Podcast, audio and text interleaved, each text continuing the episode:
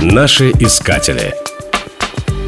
О существовании в южных широтах Большого материка догадывались еще средневековые географы.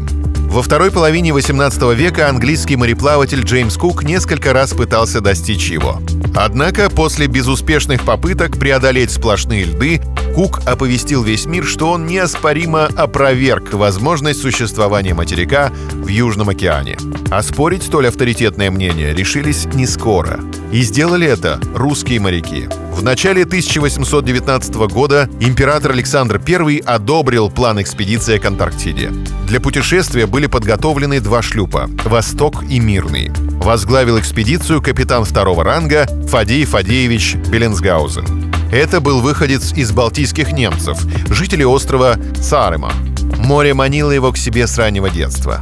«Я родился среди моря», — говорил он. «Как рыба не может жить без воды, так и я не могу жить без моря».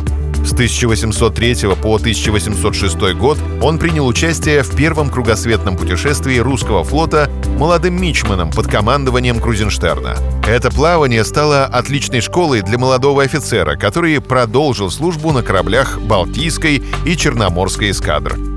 Морское министерство поставило перед экспедицией научную задачу — открыть Антарктический полюс с целью приобретения полнейших познаний о нашем земном шаре. В июле 1819 года «Восток» и «Мирный» вышли из Кронштадта и 3 января 1820 года подошли к Южному Туле, самому южному из открытых Куком островов.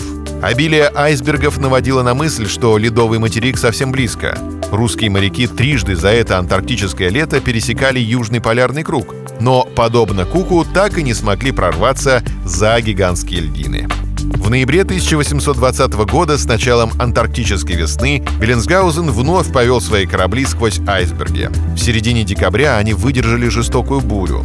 «Порывы ветра набегали ужасные», — вспоминал Беленсгаузен. «Волны подымались в горы. Наконец, 15 января 1821 года в ясный солнечный день с кораблей увидели вдалеке Большую Землю. Беленсгаузен назвал ее «берегом Александра I». Благодаря беспримерному мужеству русских моряков на картах мира появились первые контуры ледового материка. Наши искатели.